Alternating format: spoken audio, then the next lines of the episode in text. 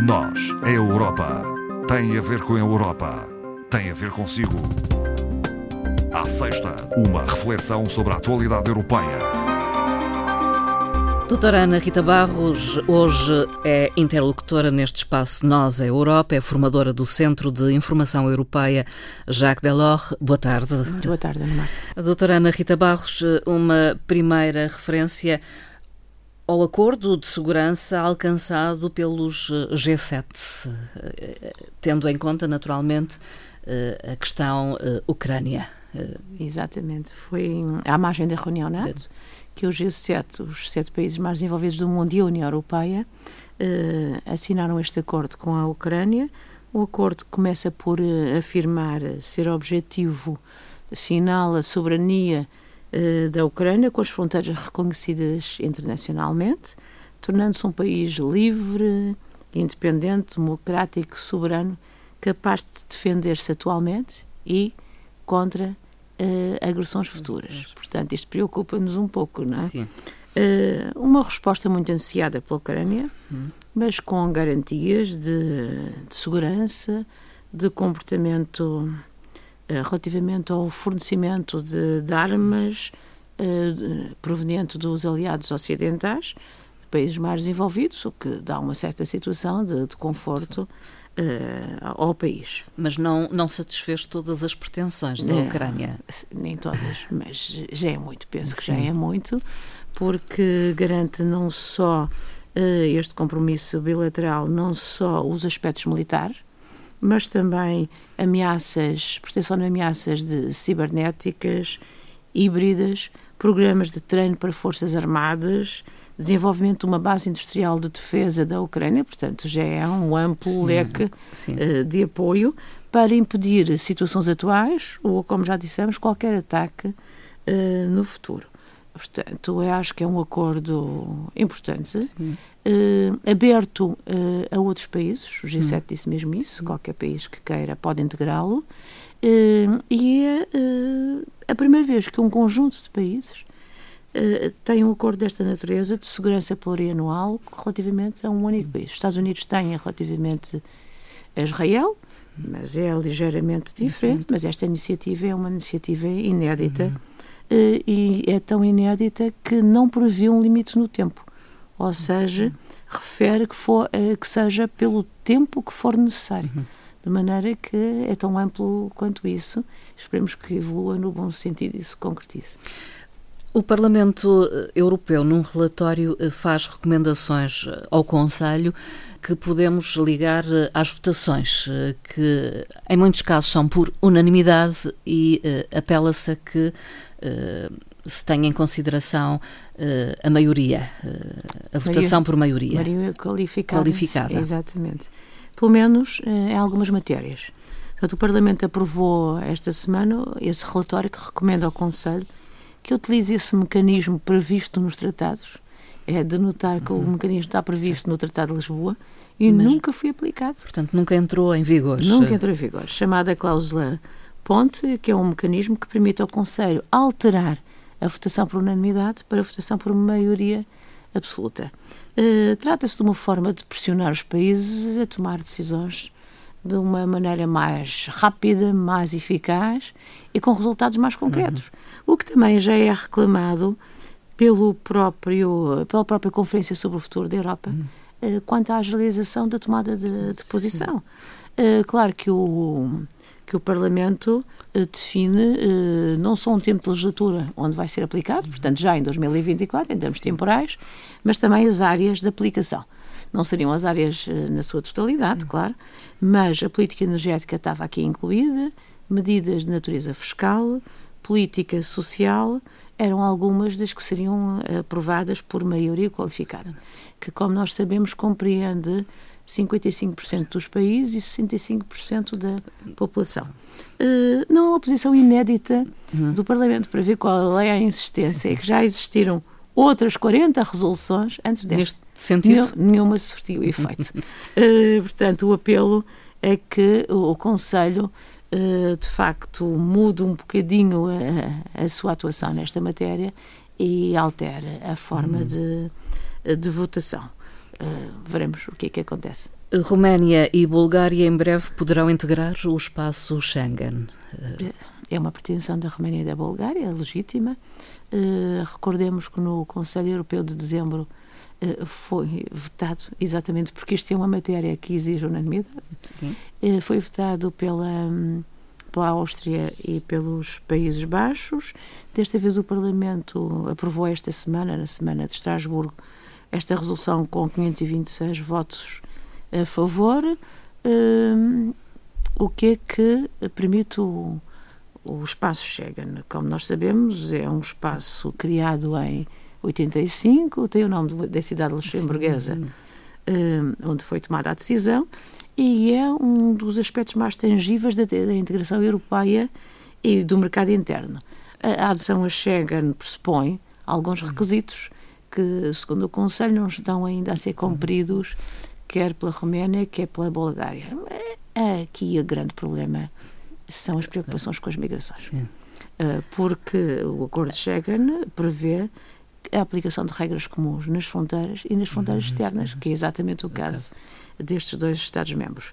Uh, a partilha de informação e de segurança e a cooperação policial. O Parlamento uh, faz esta resolução e envia para o Conselho dizendo que estes dois países já cumpriram todos os requisitos admitidos neste espaço de recordar que o espaço Schengen uh, permite a livre circulação, uh, que além dos Estados-membros, grande parte dos Estados-membros da União Europeia, uh, contempla também a Suíça, a Noruega e a Islândia, e que o controle de fronteiras fica muito aligeirado Sim. e que uh, aquelas filas intermináveis que nós vemos para o controle de mercadorias e, e da caminhonagem são uh, bastante reduzidas, passando de, de algumas horas Sim. ou até de dias, não é? para um espaço muito mais rápido. Enfim, é uma pretensão legítima destes dois Estados. Uh, agora esperemos pelo próximo uhum. Conselho. Entretanto, há um financiamento adicional anunciado para a área uh, da saúde.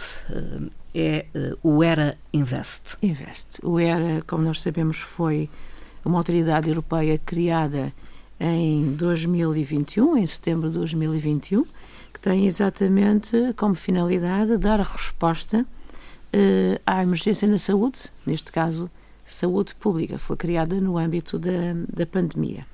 Este financiamento uh, é destinado à investigação e ao desenvolvimento. É financiado em 50% pelo Banco Europeu de Investimentos, pelo BEI, uhum.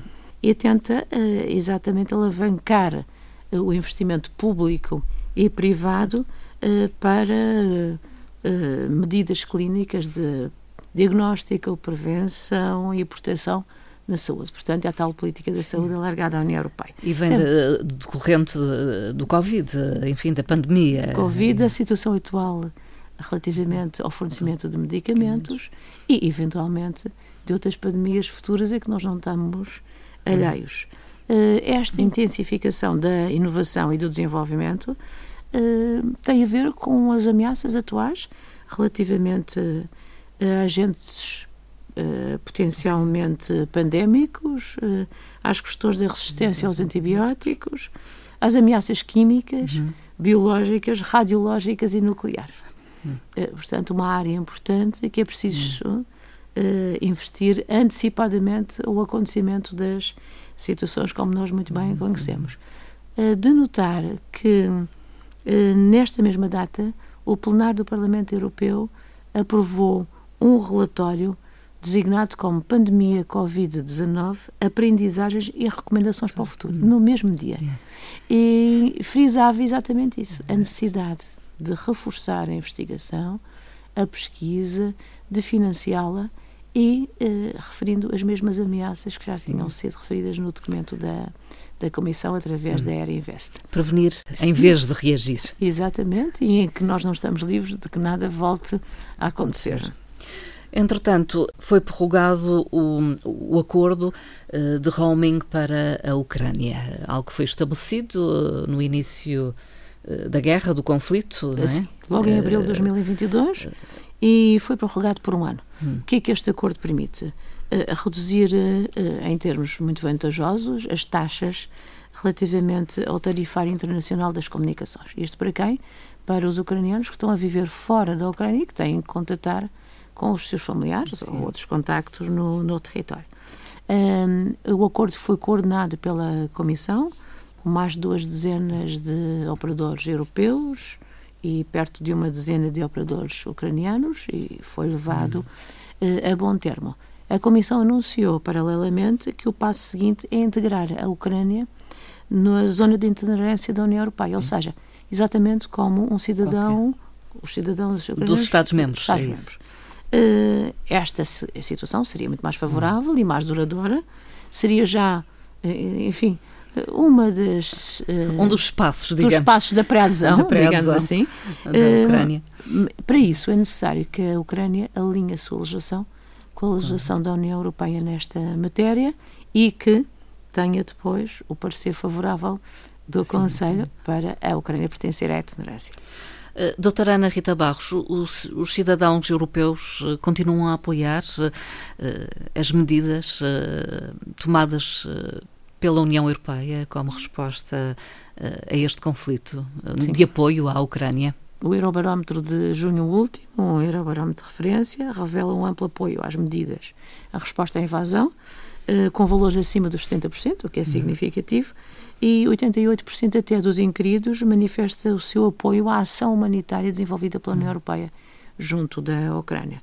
Ehm, também, relativamente à política de defesa, Uh, situação que em Eurobarómetros de há uns Sim. anos a esta parte não era tão favorável, 77% dos inquiridos é favorável ao estabelecimento de uma política comum de defesa. Uhum. Uh, além disso, a melhor coordenação da aquisição de armamento por meio de, dos países da União Europeia e o, o, aumento do orçamento de defesa da União Europeia, que também era Sim. um dos pontos que não merecia unanimidade Sim. dos cidadãos europeus, digamos assim. Uh, relativamente à percepção e, económica, hum. uh, os cidadãos inquiridos manifestam uh, uma ligeira evolução positiva, Sim. pouca, mas manifestam-se também muito preocupados com os valores da inflação e as, as suas Sim. consequências. É uma questão que os preocupa. Outro dado do Eurobarómetro tem a ver com a transição energética. É favorável. É favorável. O parecer dos inquiridos concorda com a redução da dependência energética da União Europeia relativamente ao exterior e à transição energética e às medidas que estão a ser tomadas.